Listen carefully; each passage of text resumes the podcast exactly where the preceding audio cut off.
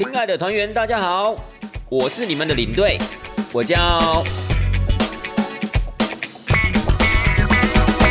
Hello，各位亲爱的听众朋友们，我是领队，这里是带团这档事儿。那么呢，带团这档事儿，今天的节目啊，就是要延续我们上礼拜讲的话题，对不对？去土耳其可以买什么？不过要讲这个土耳其可以买什么这个这个话题之前呢，领队我最近去注意了一下这个土耳其里拉的汇率。土耳其里拉就是土耳其他们的国用货币嘛，国家的货币。哎，各位，现在你知道这个土耳其里拉跟台湾台币的汇率啊，新台币的汇率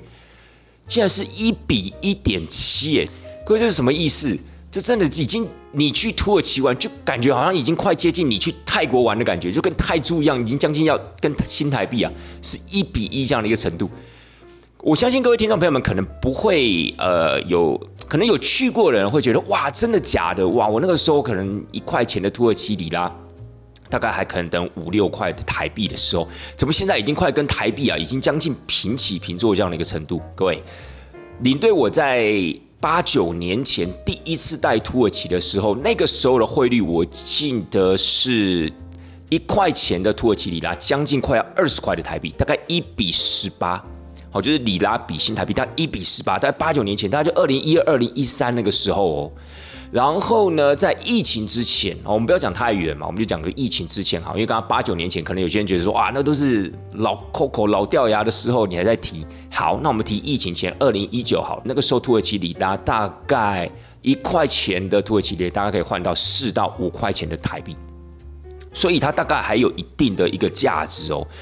但是因为疫情期间，可能又遇到我们现在跟整体全球环境这种所谓的停滞性通膨这样子的一个呃危机，然后呢，又加上他们的总统呢，在处理这个所谓停滞性通膨上面，采取了跟其他国家完全截然相反的一种所谓的货币政策，那就是所谓的降息。因为我们大家都在升息嘛，对不对？现在很多的国家，包括美国、台湾都在升息，唯独土耳其。降息非常了不起，当然也不知道他这样的一个政策是不是有针对他们的国情啊，针对他们特别的一些民族性啊等等的，或许他们有考量到一些投资者的一些利润报酬等等。但是不管怎么样呢，它就导致它的这个土耳其里拉现在已经贬到将近快要跟台币一比一了，现在是一比一点七，亲爱的大家。那当然，我会觉得说，如果接下来台湾的国门开放，你可以去其他国家旅游。说，当然你现在已经可以了。我所谓的开放是指说啊，禁团令解除，已经可以参加团体去国外旅游的时候，哎，那去土耳其玩应该还蛮爽的。你想想看，那样的一个币值，对不对？当然，我不知道它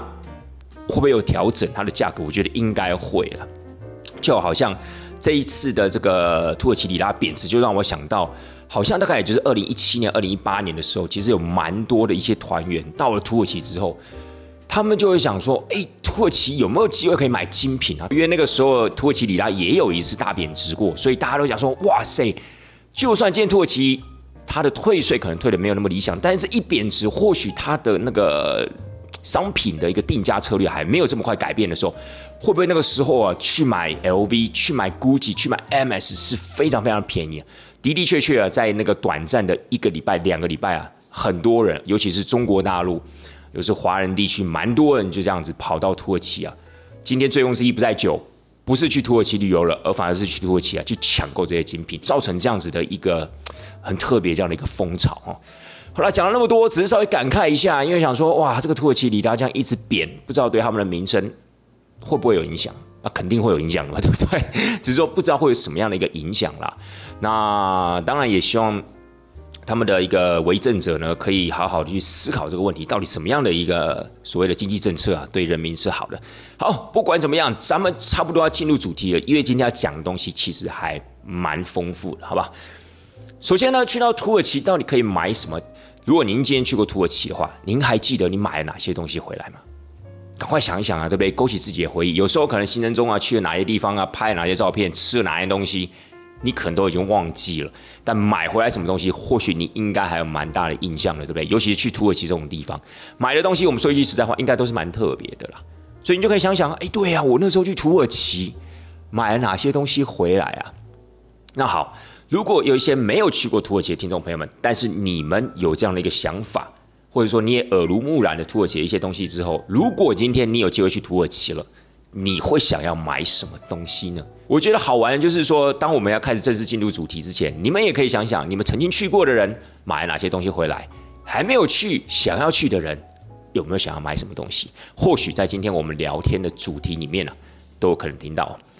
好了，我们首先要跟大家分享的就是说，我们今天去到土耳其，其实土耳其的观光局它有一个蛮特殊的一个不成文的规定啊，就是说，如果你今天是旅游观光团体来到我们土耳其的话，势必啊要进几个所谓的观光工厂的。好吧，那这个观光工厂，我相信去过的人应该已经在偷笑了。哎呀，我知道这观光工厂啊，我去过，而且我还要买一些东西回来。没错，这个观光工厂呢，基本上大概就是所谓的皮衣工厂、地毯工厂以及所谓的宝石工厂。好吧，这三个地方呢，其实很特别啦。就是说，如果你今天是以团体的一个名义进到土耳其的话，也就是参加旅游团进到土耳其的话，基本上呢，大概都一定会去。那不见得会去好去满，但是大部分都会去到两个，而且大部分都会去什么皮衣跟地毯。然后我要跟大家讲一下这些观光工厂到底值不值得买，或者说他们到底是不是真的，呃，就是一种会强迫你买东西的地方。好，首先我们讲讲皮衣。皮衣基本上啊，我先给大家一个概念，因为大家都可能以为说啊，土耳其是不是产了很多的羊啊、牛啊，所以呢，他们有这样子一个条件去所谓的制。去去生产这种所谓的生皮，然后再把它加工，然后再出口到其他的一些国家去。事实上，您这样讲的一个过程没有错，但是我必须要说，土耳其它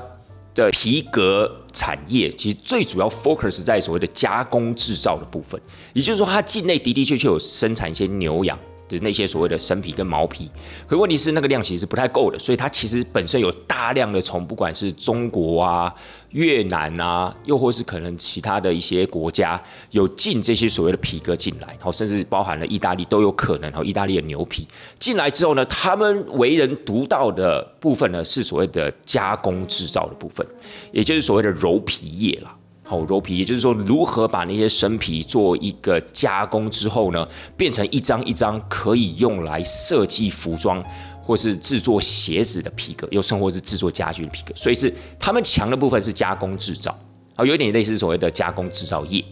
那这个加工制造业呢，它处理好之后呢，基本上它就会卖到其他以欧洲地区，包括了俄罗斯啊、德国啊、意大利啊这些欧洲国家为主的地方。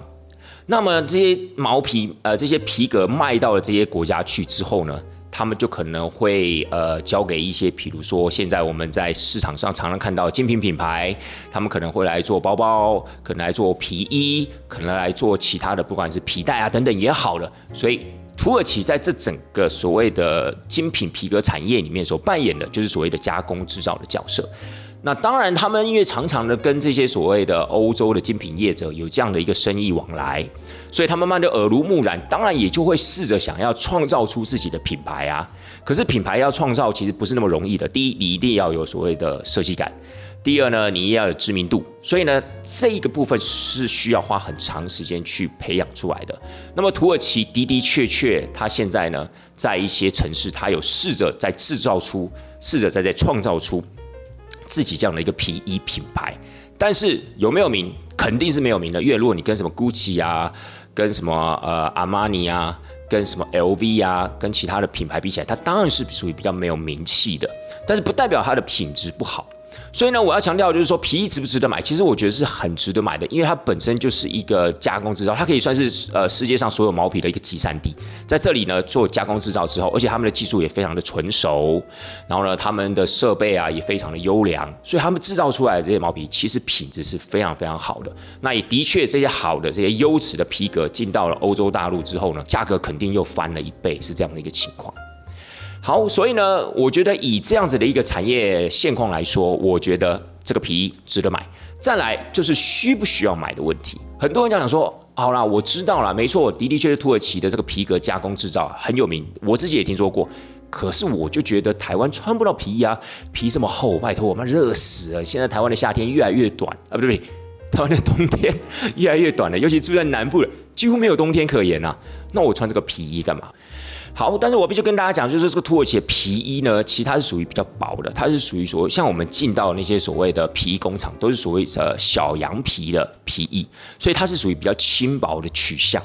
所以我个人认为说，也就是因为它是这样一个轻薄的设计，其实相对的反而适合台湾的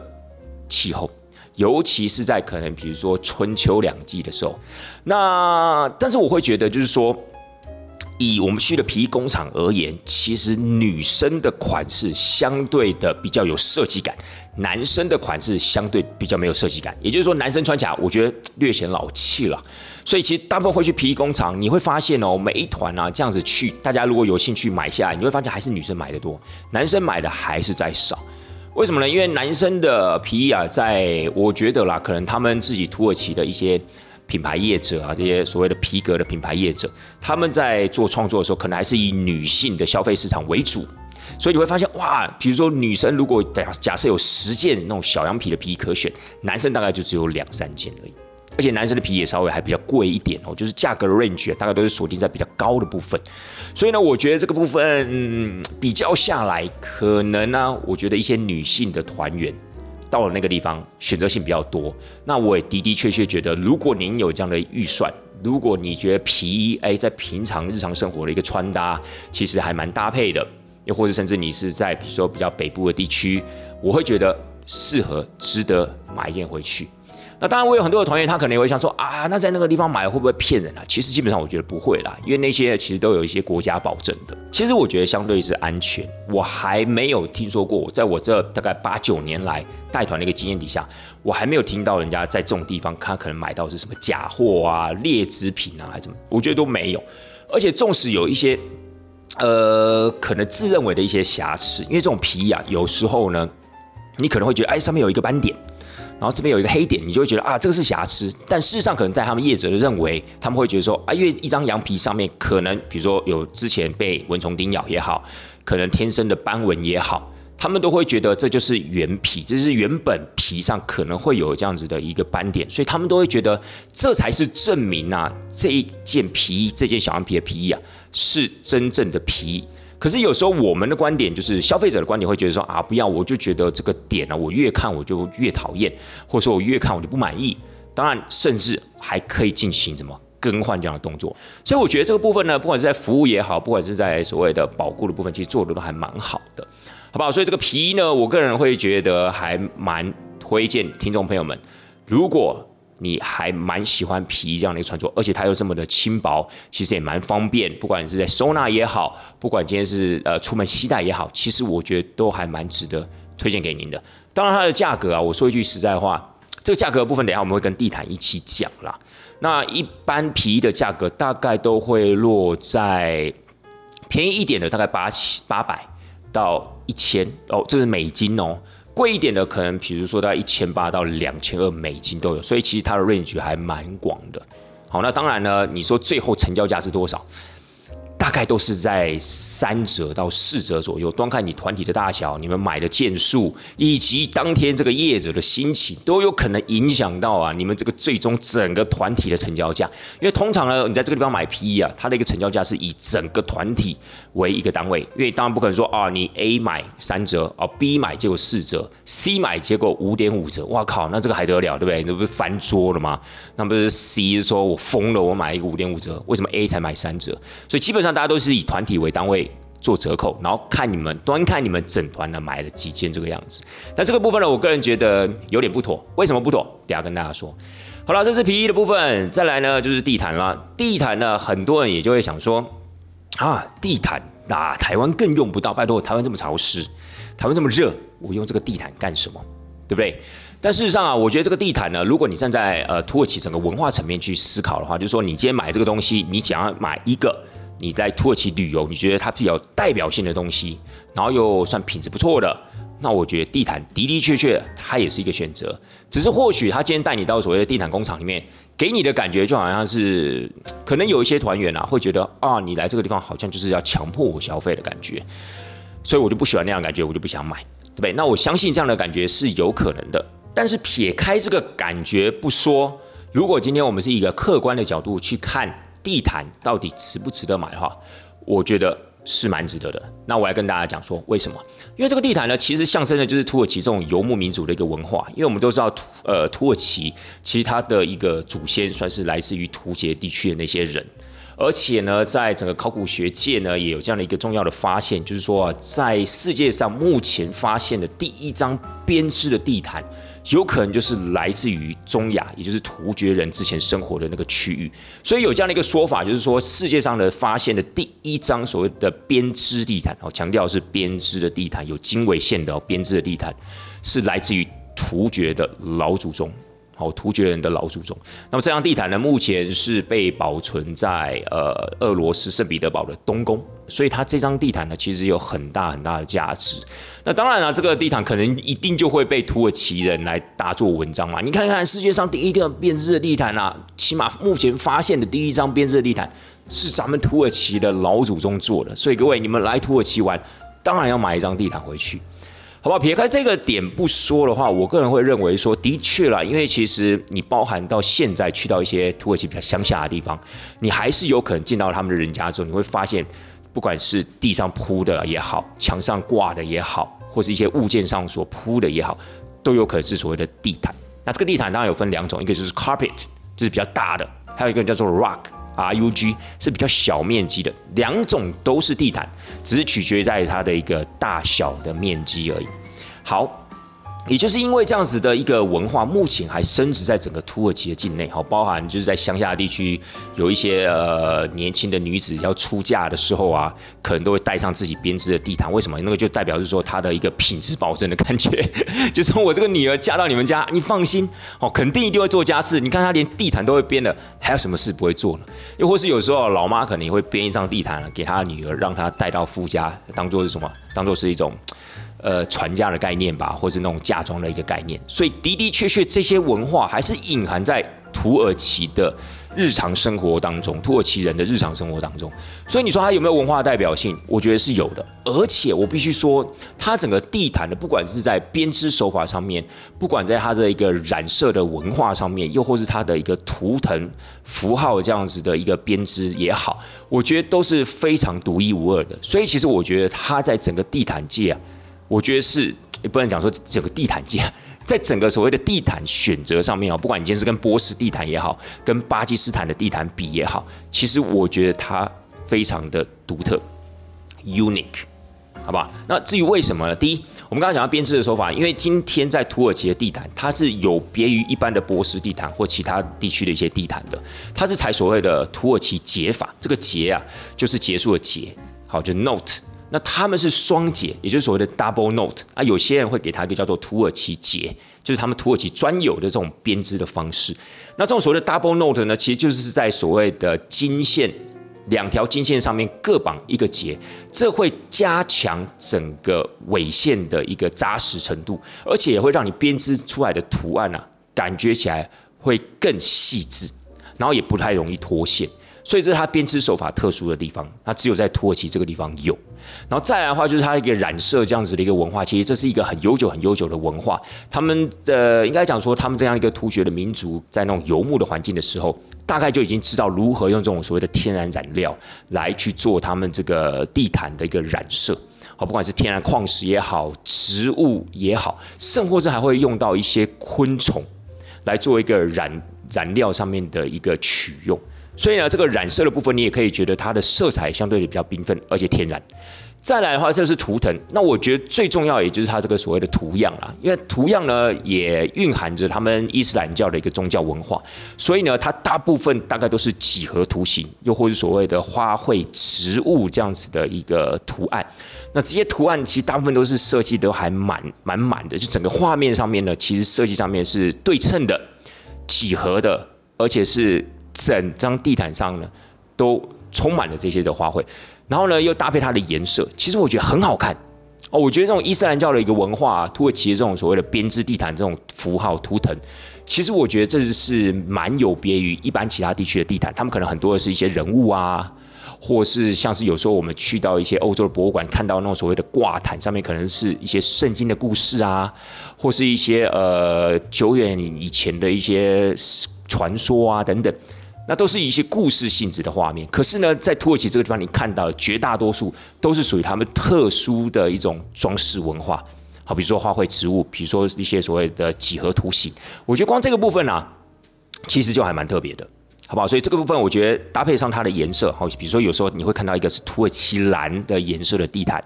然后呢又加上它的编织材料，好，比如说如果今天是狮子的，是羊毛的，羊毛混棉的，纯棉的。那不同材质编织出来的地毯，你在观看的时候，那个不同的角度，可能颜色上面又不太一样，所以我觉得挺好玩的。但是当然，它的价格不便宜。然后你问到适不适合、需不需要，的的确确在台湾我们这样子一个环境，甚至有些人可能居住在山边，或者是比较潮湿的一些县市的话，的确啦，有这个地毯呢，我说一句实在话，可能不是那么好保养，甚或是有些人搞不好还有过敏的一些问题的话。这些地毯虽然好看，但或许可能会对你的生活中造成一些困扰。那领队，我在这个地方呢，就会给大家一个建议，因为很多的听众朋友就会问说：啊，领队，可是你又说值得买啊，我又很想买，可是的的确确，我会觉得好像它不太适用于台湾这个环境，怎么办？我建议大家，你可以买一点小，你可以买小张的地毯，你不要买那种大张的哈，比如说铺在你家的呃客厅啊，哇，好大一张，又或是铺满。铺好铺满你的卧房啊，又或是你的书房，不需要。但是你可以买一个，比如说我这样举例好，我们有时候下床的时候，不是有些人都会有一个呃下床的一个踏脚布嘛，对不对？可能是放在那个床尾的部分，或是床侧边的部分。哎，其实我觉得这个就是已经很好的一个点缀，因为事实上以这样的一个大小，它不至于造成你生活中很大的困扰。好，比如说不管是呃过敏也好啊。不管是今天的打扫清理也好，它不会造成你太大困扰。可是就这样的一个 size，其实我觉得就已经足够点缀你的居家了。而且呢，以这样大小这样一个图腾，其实它已经可以造成一定程度的视觉美感，已经可以满足你的感觉了啦。所以我会觉得说，你不要买太大的，你就买那种长形的哦，可以铺在床边，又或是呢，可能就是一刚好一个茶几的一个大小。去做一个居家的一个点缀就可以了，然后又加上呢，其实现在包含着在土耳其地区很多的城市，他们这些所谓的地毯学校，好，他们其实不再讲所谓的地毯工厂了，他们都称之为叫地毯学校，因为他们也试着，呃，把这样的一个文化试着想要传承下去，所以他也会教导很多的一些乡下的女孩啊，让他们继续啊去学这样的一个才艺，继续拥有这样的一个文化传统。那他们一开始也会编织一些所谓的挂毯。哦，那些挂毯呢，它就变成它不是铺在所谓的地面的，它可能是挂在墙面。那我觉得某种程度上面也可以点缀你的家，就是说，如果你觉得你们的家里面有这样的一个空间，有这样的一个格调，我觉得就是我一直强调了，我很喜欢土耳其，很喜欢那种伊斯兰教的这样子一个图腾，以它的一个装饰文化，它的颜色，它的图腾，我觉得真的很吸引人。所以有时候甚至我们买这个地毯回去，不见得会铺出来，亲爱的大家。有很多团员跟我分享说，他们这个地毯买回去啊，他们基本上都有可能怎么样，束之高阁。只有朋友来的时候，哎，打开给大家看，哇，大家看到，哇，觉得真的很美。但是不是真的要用？哎，也不见得，好不好？所以这个东西见仁见智啦，端看您自己的需求跟想法。但你问值不值得买，我一样会跟你说值得。所以不管是皮的部分也好，不管是地毯的部分也好，其实撇开我们今天是专程去到这样的皮工厂或是地毯学校。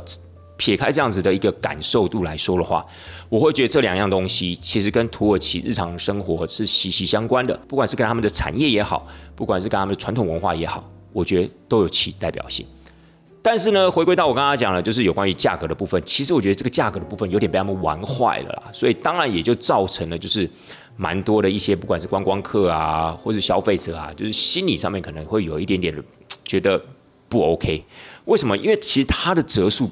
都会给的很夸张，比如说我今天一千块美金一张的地毯好了，或一千块一件美呃一千块美金一件的皮也好了，我最后就卖你三折，我就卖你三百块。那你会不会觉得啊，真笑哎，这个价格好像都是你在喊哦。本来我觉得这个东西可能还蛮有价值，结果原来你可以给到三折，那好像就意味着我只要一直炒，一直炒，一直炒，我就可能从七折变五折，五折变三折。啊，你这个东西到底有没有这样的一个价值啊？你这样给我感觉好像我买好像是那种诈骗集团哎哎，我就这样一直跟你吵，你这个价格就一直降哎。那我今天要是可以在这边待久一点，我我们把它买到一折的。所以其实我后来有跟导游，就是土耳其的导游反映，我说你们这个定价策略也太奇怪了吧，就好像那种有炒人有糖吃。然后呢，就这样价格一直降，一直降，一直降。那其实一开始我们也不太希望在去之前就跟团员去宣导说啊，各位，你们等下这个买这个皮衣啊，不管是买地毯还是买皮衣啊，都有可能得到三折的价格。我们当然不希望这样讲，因为事实上你能不能得到，这还是一个问号。然后再来的话，我们也不希望给大家的感觉就是说啊，好像就是很这种东西就是这种很可以喊到很便宜的价格那种感觉，好像没有价值那样的感觉。可是事实上，蛮多的一些团员他玩回来之后，他也会跟周边的亲朋好友分享啊，哎，我今天这张地毯我才用三折这样的一个价格就带回来了。那你说他这个亲朋好友之后去土耳其的时候，会不会跟导游或是跟领队讲说，哎？我朋友买才三折而已，哎，不要再骗人的啦！什么五折才三折而已，那种感觉不是很奇怪吗？所以其实我觉得这种所谓的砍价文化，这样子一个定价文化，我个人不是很欣赏啦。我也我也觉得，就是因为这样子的关系，让大家觉得啊，你这个就是 shopping 店嘛，你这种就是强迫人家买，然后把价格定很高，然后其实东西可能不见得有这样一个价值。可是，在我们的一个过来人的眼睛来看的话，其实我们觉得它是有这样子的一个价值。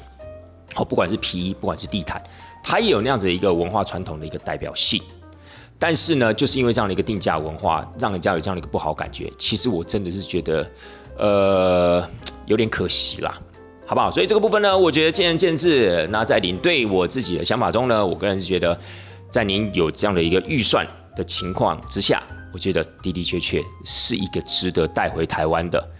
东西。好不好？如果去土耳其玩的话，那还有一个所谓的宝石的部分，其实最主要就是绿松石啦，turquoise。那 turquoise 其实是法文，法文的意思就是所谓的土耳其之石的意思，土耳其人的石头。但是呢，我觉得很多的一些呃，不管是听众朋友们也好，或是团员也好，都会以为这种所谓的绿松石 turquoise，按照字面翻译啊，是不是就是土耳其产的石头？事实上啊，绿松石在土耳其根本就没有产。它是来自于像什么波斯啊、中国啊，甚至美国也有，但就是没有在土耳其。所以这个石头的部分我就不多说了。但呃，你如果问说，那领队，那这个绿松石不管它今天是不是土耳其产的嘛，你只要告诉我它值不值得买就好了。呃，我觉得它不是一个非常宝贵、非常珍贵的这种所谓的矿石或宝石，但是呢，它的确是有很悠久的历史。它在一些呃，比如说像刚刚讲到美国，不管是伊朗，也就是之前的波斯，他们的确在之前很早的时期，都会把这样的石头拿来做祭祀，拿来做护身符的使用。所以我个人认为呢，它其实是某种程度上面可能或许有一点点能量的。所以你不管是放在身边也好，送给朋友也好，或是自行这样子佩戴也好。我觉得 OK 啦，那加上它的石头，其实它的颜色有从所谓的青绿色到所谓的湛蓝色，颜色的一个 range 也蛮广的。我觉得是可以买回来，就是给自己佩戴用，就是自己觉得很开心呐。那某种程度上，如果你喜欢这样的一个颜色，其实我觉得是 OK 的。那你说它有没有假的？当然一定会有假的，所以我会觉得你还是要去到一些比较有品质保证的店。好，当然你不见得会进到这种所谓的宝石工厂嘛。如果你有进到宝石工厂去买的话，我相信顶多价格贵一点，但你买到了肯定是真的，好吧？你有可能买贵，但是我相信你买到一定是真的绿松石。但如果你想说啊，那我没有去那什么宝石工厂怎么办？那你可能就去 Grand Bazaar，就是伊斯坦堡的大市集，里面多了一堆。可是问题是。我觉得你可能就要问问看导游有没有一些呃比较品质保证的店家，又或者说你可能还是要看店面，你不要随便进到一家店里面呢，阿布拉达了你就买了一堆绿松石出来，那的的确确有可能买到假的，好不好？所以这个绿松石的部分也要跟大家强调，绿松石啊，它并不是土耳其产的石头，只是为什么它叫做所谓土耳其人的石头，原因是因为啊，土耳其人曾经呢从伊朗那个地方。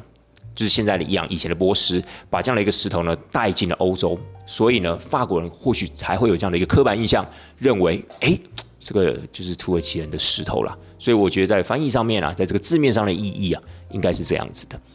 好了，讲到这个石头的部分呢，如果大家真的对这种所谓的石头有兴趣哦，我反而比较推荐大家另外一种石头，而这个石头还真的就是在土耳其产的那个石头啊，就叫做海泡石。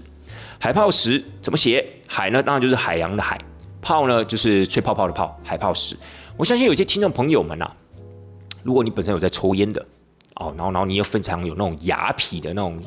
呃特性的话，你可能会抽烟斗，对不对？如果有在收集烟斗、有在吹烟斗、有在玩烟斗的人，我相信肯定知道这个海泡石，因为这个海泡石呢，它是产自于土耳其的石头，而它主要的功能其实。就是来制作这种所谓的烟斗的斗座。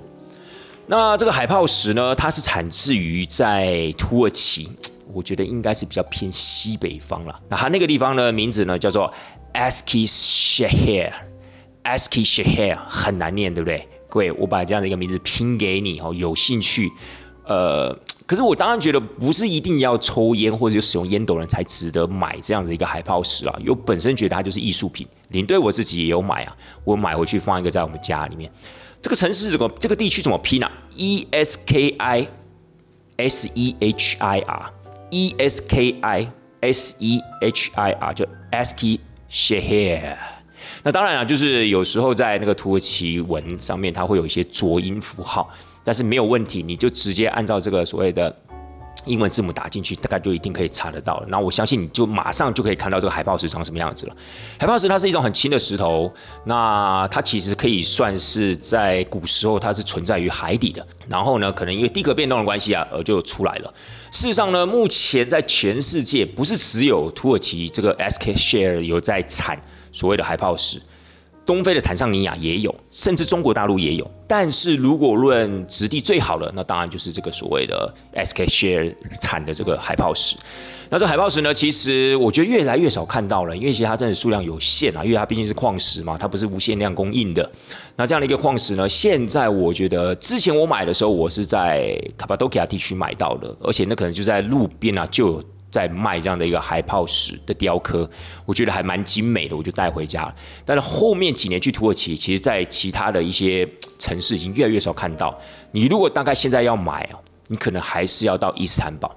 那当然，你到伊斯坦堡，包含你到了大大市集的时候，Grand Bazaar 的时候，记得还是要挑一间呢比较有信誉的。比较比较有水准的这样一个店家，好不好？纵使我觉得东西买贵一点，但没有关系，但总比那种买到假货好吧，对不对？因为当然，只要是矿石类的、宝石类的，肯定都一定有假的啦。那这海豹石呢？我觉得它很特别，就是说，因为它质地比较轻，然后呢，它如果在雕刻之前它沾水的话，它是比较好雕刻的。那它通常都是拿来做这个烟斗，但是大概是在一九五零年、一九六零年的时候。土耳其政府就禁止这种海泡石的原石的出口，也就是说，他不把这样的一个原石的石块啊出口到其他国家了。为什么呢？他就想把这些石块留在自己国内嘛，然后在国内就可以培养出一些雕刻师傅啊，也可以促进就业啊，这样的一个感觉。所以现在你已经没有办法在其他的国家去买到这样的一个原石，你还是可以买到这样的烟斗制品是没有问题的，因为基本上。呃，还是有一些，比如说像美国的一些品牌啊、公司啊，他们自己有在做这种所谓的海泡石的烟斗，那就是在土耳其这个地方包含了挖掘，在土耳其这个地方雕刻，然后呢送回其他的一些呃，不管不管是美国也好，欧洲市场去卖，所以目前是采用这样的模式。好了，但不管怎么样呢，各位，如果你今天真的有看到这海泡石的话，就算你本身没有抽烟。就算你本身对这个烟斗没有什么太大兴趣，但我觉得它纯做一种摆饰，我觉得都非常非常好看，因为它的质地非常的纯白啊，就是纯白无瑕那样的感觉。然后像它的雕刻呢，它大部分都会，它的雕刻还蛮特别的，有以人物为主的，有以动物为主，大部分都是以人物跟动物为主啦。真的有空上网看一下，我觉得你会喜欢。就像我看到的时候，我真的是哇爱不释手。但也因为我太久没有去看这个海豹石的价格了，我个人认为应该不便宜，因为我上次买的那个大概也要四五千块台币。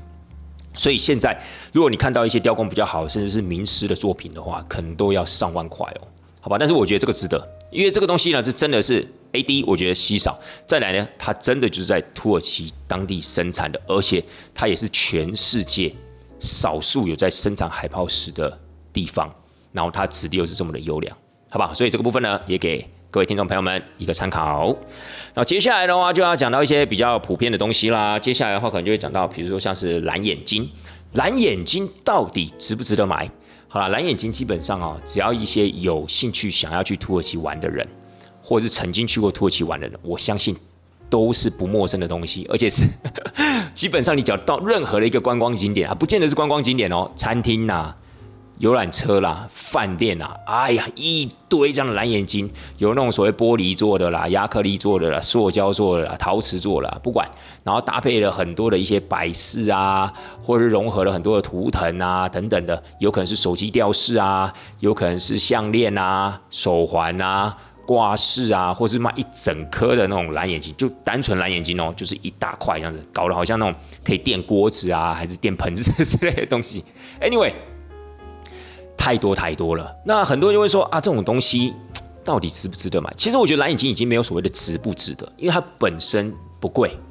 然后又加上它的一个多元性，好，不管你是搭配你的手机吊饰也好，你的手环也好，或是你想要摆在家里任何一个角落，其实我觉得都很适合。那我也觉得的的确确这件东西啊，如果以纪念品的角度来说的话，它是非常适合带回去跟你的亲朋好友的。好，跟你的亲朋好友分享，比如说带回去买一些给你的同事啊，买一些给你的家人啊，因为其他有一个比较好的寓意啦，包含了土耳其当地人都认为蓝眼睛其实就是趋吉避凶的一种东西，所以我跟您说，如果你参加团体去土耳其玩，你上到游览车，一定会在游览车的某个角落发现蓝眼睛，那就是告诉你了，这件东西不是只有卖给观光客。好，不是只有卖给观光，不是像什么土耳其苹果茶、石榴茶那种东西，在地人、本地人根本就不喝这些东西，结果就是疯狂的卖给观光客，对不对？去过土耳其的听众朋友们，扪心自问，有没有买过苹果茶？有没有买过石榴茶？好不好喝？大声讲。很甜呐，我个人觉得不太好喝啦，而且事实上他们当地人根本就没有在喝这些东西啊。可是我觉得这个蓝眼睛呢，它其实就是一个当地人都会使用的，而且是存在他们的日常生活的文化之中，所以我觉得它很适合带回去当一个纪念品来分享，好不好？所以这个部分呢，我觉得是呃蛮值得的。哦，蓝眼睛还有另外一个名字啊，可能很多人听我讲蓝眼睛，什么蓝眼睛？蓝眼睛？我去过土耳其，但我怎么不知道这个东西？哦，有它另外一个名称啊，就叫做恶魔眼。哦，据说呢，它就取自于那个美杜莎，美杜莎就是那个蛇魔女嘛，就她的眼睛，那她眼睛看到她眼睛会怎么样？会石化嘛？所以呢，大家就觉得，哎，这个把它挂在门口啊，挂在家里面的比较显眼的地方啊，其实就有那种辟邪的这样的一个功能，哦，有点像是我们呃华人世界里面那种八卦的效果了。好，但不完全一样哦，不完全一样。然后你们可能有很多看到很多蓝眼睛会结合一个手掌的，很多的听众朋友们，就算你去过也好，你可能买回家，你还是不知道为什么他要用一个手掌，他会有时候会结合一个手掌的图腾。各位，那个手掌呢，其实是来自于伊斯兰教这样子的一个意涵啦，他们称之为叫做法蒂玛之手，或或是法蒂玛的右手。法蒂玛是一个人，他是谁？他是先知穆罕默德，也就是创立伊斯兰教那个先知穆罕默德的女儿。据说他的手呢是象征的力量，象征的保护的作用，所以有时候因为他的法蒂玛之手，有时候在他的图腾上面也会有一个眼睛，所以呢，可能有一些呃那种纪念品的制作业者，他就会把这个所谓的恶魔眼，就蓝眼睛啊，跟这个法蒂玛之手做一个结合，那就怎么，那就是等于什么样的效果？一加一大于二嘛，就是更具有那种保护镇宅辟邪的效果。好不好？所以有时候如果你们买回去，或者你在网络上看到，哎，奇怪，怎么会有一个好像类似一个我们那种处罚人的小手手的那样一个手掌，搭配这个蓝眼睛的话，各位，那个有它宗教上的含义哦。好吧，这题外话也稍微跟大家提一下，太多了，太多了，那种蓝眼睛实在有太多的一些呃相关商品了。但是当然，我觉得端看您自己的需要，你喜欢佩戴的你就买佩戴的，你喜欢买百饰的就买百饰的，你喜欢就买单一颗的你就买单一颗的，好不好？然后再来呢啊，土耳其还有什么值得买？土耳其其实还有所谓的瓷器，好，包含了你进到了所谓的像我们之前讲的锡林节那种淳朴的山城也好，或是你到了伊斯坦堡这样的一个国际都市里面的大市集，你肯定都会看到瓷器。为什么？因为土耳其就有产瓷器嘛。如果你先到了卡巴多奇亚，如果假设你们的旅行社给你的安排的时间相对于比较长的话，甚至有可能导游或领队会带你到一个地方叫做阿菲诺斯。哦，在卡巴多奇亚地区，阿菲诺斯，这个阿菲诺斯呢，它就是在它就是在红河的边上，哦，红河边上，那这条红河其实就产所谓的粘土，那这些粘土就可以拿来制陶，那陶当然就有可能再做成所谓的瓷器。那基本上你到了阿菲诺斯，如果今天听众朋友们你们有人现在有去过啊，我好像有去过，对不对？那边是不是有一些陶器，好像那种台湾类似那种莺歌的感觉？你还记不记得，你车子停在停车场，你要走过桥，越过红河之后，到了对岸有一个清真寺，清真寺再往前走一点，哇，就是琳琅满目这些所谓的陶瓷店了。那很多可能听众朋友就会问说啊，这些陶瓷店啊，到底值不值得买？我觉得也是端看您自己。我个人觉得，以它的一个图腾，它是非常有特色的，非常有它的传统文化代表性的，所以我觉得它还蛮值得带回家。但事实上，这种东西带回家，有时候也要看跟你的居家风格可不可以搭在一起。好，比如说很多人看到哇，这小店好漂亮哦，琳琅满目，五颜六色的，然后这些图腾我也都很喜欢。但我相信很多的团员他买回去，哎，比如说，真的摆在餐桌上的时候，就发现哎。怎么好像跟我那个时候看到的感觉又不太一样了？摆在我们家的时候好像就没这么漂亮，那不是废话吗？对不对？这些所谓的图腾也好，这些所谓的五颜六色，这些所谓的瓷盘磁碟也好，他们摆在大市集在卖的时候，摆在路边在卖的时候，是形成一种数大便是美的效果，对不对？然后又加上说这种这种贴近他们的文化，跟他们的穿着，跟他这个磁碟上的图腾啊，搞不好就有一定的呼应跟搭配了。那你。你们家搞不好是北欧风格，你们家搞不好是美式乡村风格，或是所谓的工业风格，那当然就跟这些所谓的磁碟搭不上关系。所以我觉得这个还是要看。如果你想买这个送人，我觉得 OK，因为它有它的一个代表性。基本上土耳其的陶瓷非常有名，像它的伊兹尼克蓝瓷砖，基本上曾经是用来点缀他们的皇宫的。对，不管今天是新皇宫也好，不管今天是旧皇宫也好。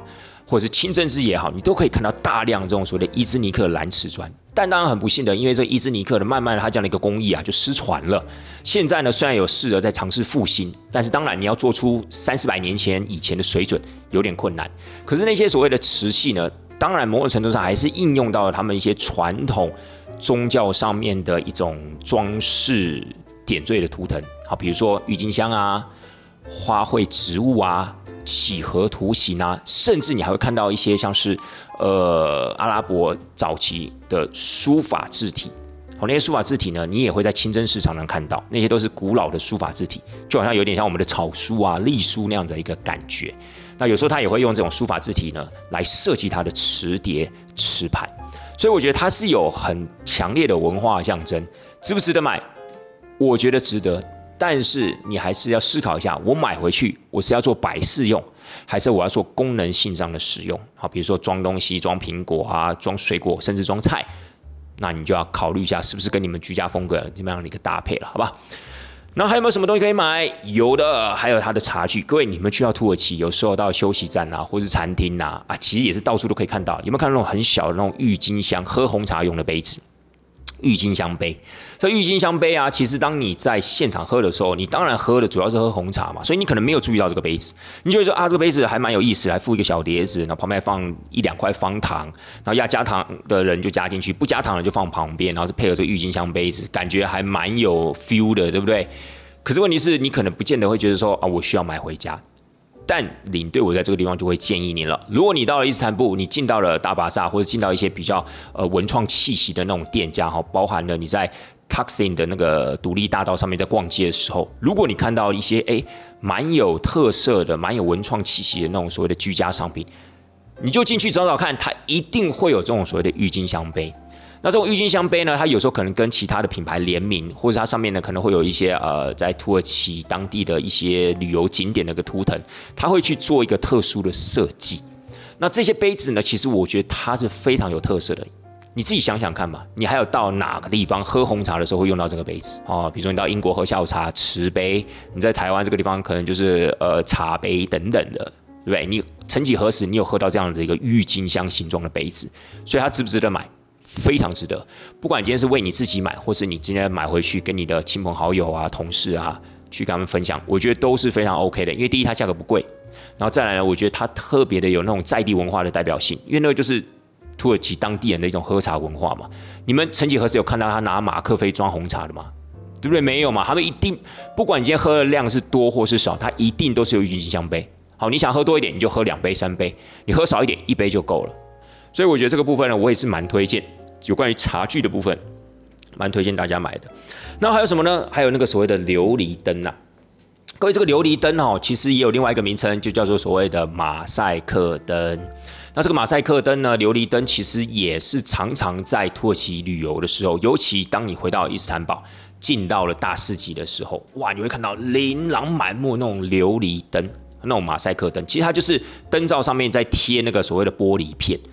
那你觉得要不要买回来？我觉得它的风格因为非常的强烈，所以不见得适合搭配你的居家环境，这是事实。因为你一定要思考是说啊，你现在看到很漂亮，对不对？也有时候那个，比如说你进到大市集，它有一家店专门在卖这个所谓的琉璃灯的时候，你就看到哇，好美哦！怎么每一颗看到这么美啊？我一定要把它带回家，带回家放到你们家的，不管是玄关也好啊，还是桌上也好，桌灯的时候，你就发现，天哪，怎么这么格格不入啊？怎么感觉好像？很奇怪啊！废话，对你家，除非你家就是按照了呃那种土耳其人家里面那种布置的方式，还铺地毯啊、挂毯啊，对不对？然后呢，还有那些所谓的蓝眼睛等等，除非你们家里面就是典型的这种土耳其的风格，否则你突然挂了一个这样子的一个马赛克灯在那边，当然会有点格格不入。所以我觉得三思啦，就是它真的很好看。如果有一些亲朋好友喜欢这种所谓的异国风格的话，哦，不同种族的这种所谓的气息的话，我觉得买这个灯给他是还蛮值得的。但还有一个小小的问题，就是说你买回来，因为电压不同的关系，你可能要改；因为插座不同的关系，你可能要改。所以这有时候蛮麻烦的。但后来领队，我最近在查网络，我有发现台湾好像有一个土耳其老师来台湾也蛮多年了，他有在教呃台湾当地的民众啊，在做这个马赛克灯。那你当然就不会有所谓的电压跟插头的问题啦。而且我觉得它价格好像看起来不贵。我要是没记错，他叫他的名字还蛮特别，叫哈龙，我觉得很好玩，所以我印象很深刻，就叫什么哈龙。对，那哈就是哈哈大笑的哈嘛，龙就是飞龙在天的龙。你可以去查一下，他好像在台北、桃园好像也有工作室。好，所以如果假设你对这种马赛克灯有兴趣，哎，不妨自己去 DIY 做一个嘛，对不对？所以呢，我会觉得，呃，这个东西当然端看您自己。它漂亮是很漂亮，但适不适合你家居家风格？哎，那我觉得就需要稍微的考虑一下了，好吧？还有没有其他东西？哎，我想想看，有，还有一件东西，其实我还蛮我自己觉得蛮值得送给一些小朋友，就是书签。很多听众朋友想说，书签到底有什么好值得买的？台湾的文具店里面就一堆书签，各位不要急，听我讲完。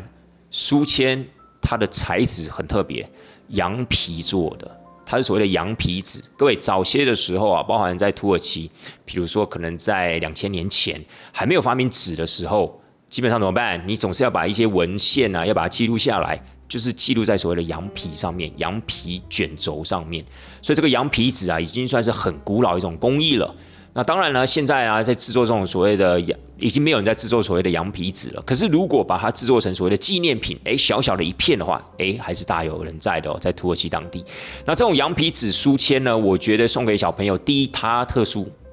第二呢，某种程度上面当然也是可以鼓励小朋友多看书啦。可这种羊皮纸的书签呢，我后来发现越来越少看到，但是它现在都集中在哪里？我跟大家说，它现在都集中在各大景点。这种那种所谓的官方纪念品贩卖店里面很多，而且设计都还蛮精美的，各种不同的图腾。你这样一系列这样买下来，可以买到五六种不同的羊皮纸书签，格式大小都是一样的，图腾不一样，所以我觉得它特别有纪念价值，也非常适合买回来送给亲朋好友。其实也不见得是小朋友啦，对不对？如果你有一些朋友是喜欢看书的，我相信他一定爱死这个。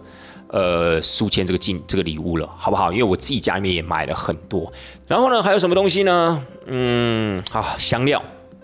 土耳其软糖，很多人都会说：“哎呀，领队啊，这些东西到底值不值得买？”这些东西其实不是对领队我而言，我其实没有太大的兴趣，但也不代表说它不值得。只是这种东西，我觉得它就是一种吃完就没有的东西。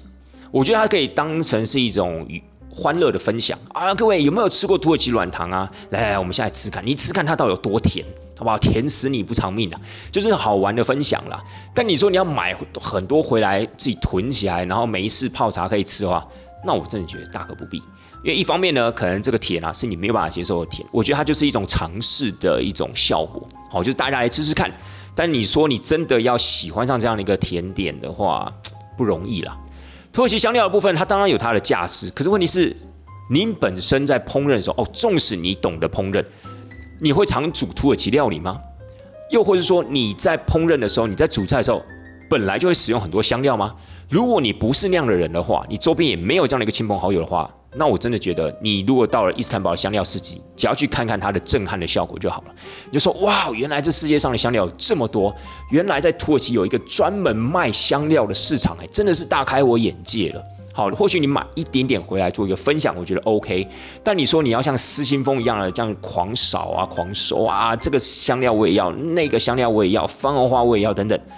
我觉得就大可不必啦，因为其实说一句实在话，你买回来你会不会做是一回事，你有没有时间做也是一回事。所以我常常会跟团员讲说啊，我们到香料市集就试一下怎么样，开拓我们的眼界，去感受一下。当然，因为香料市集有卖很多的一些土耳其的软糖啊，土耳其的甜点啊。其实我觉得，如果你真的要买，你还不如买那些甜点，可以买回去，告诉大家哇。土耳其的东西真的很甜，不要再听别人说了，来现场吃一块，对不对？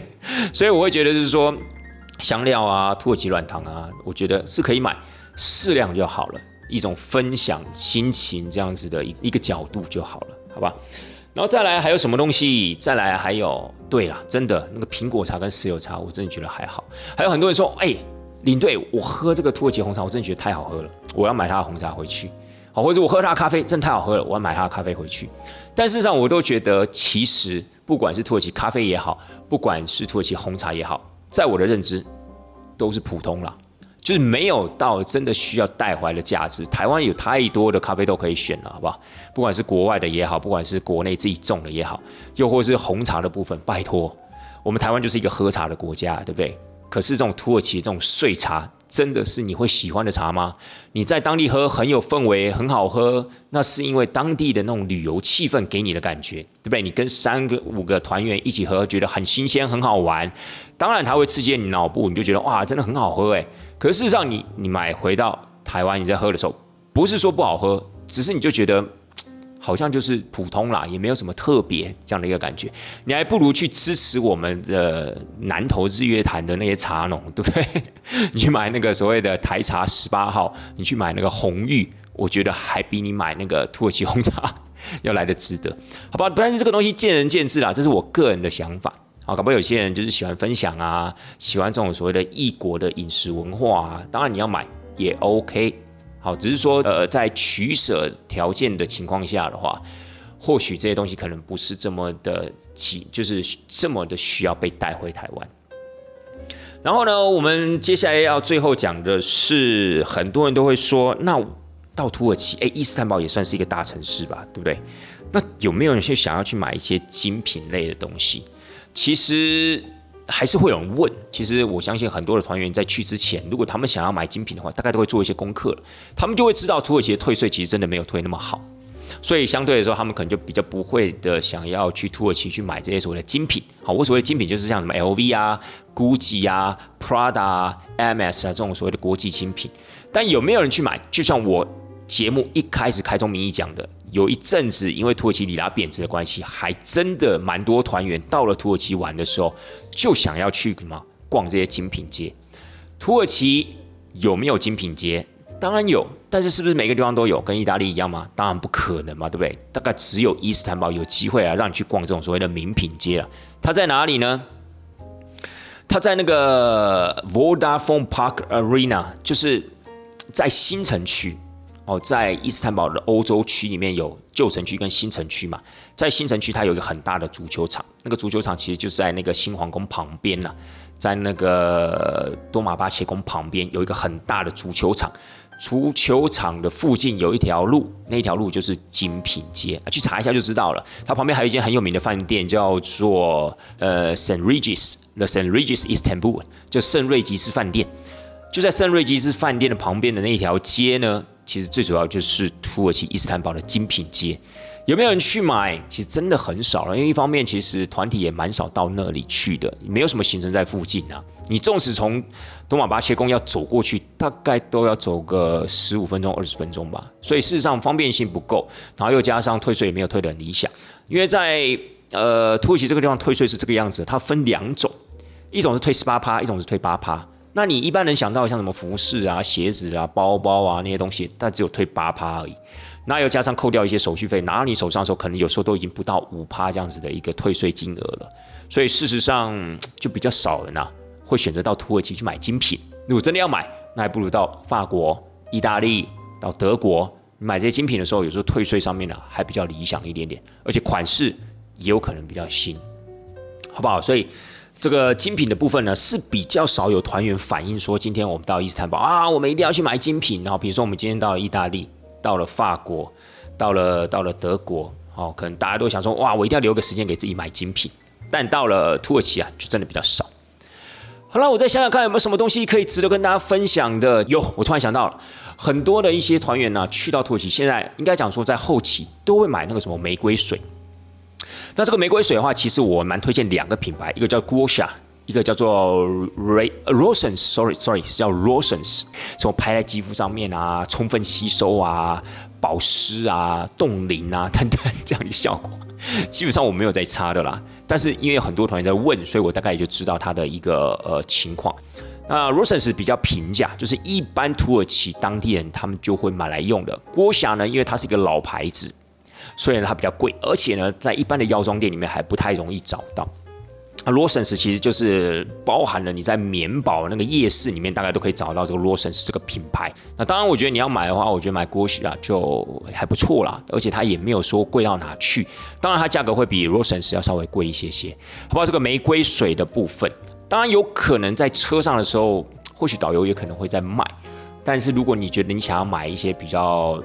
国际呃，应该不能讲国际啦，就是在他们自己国内比较大的品牌的话，你可以到街头的药妆店去找找看，好不好？郭霞、古尔莎吧，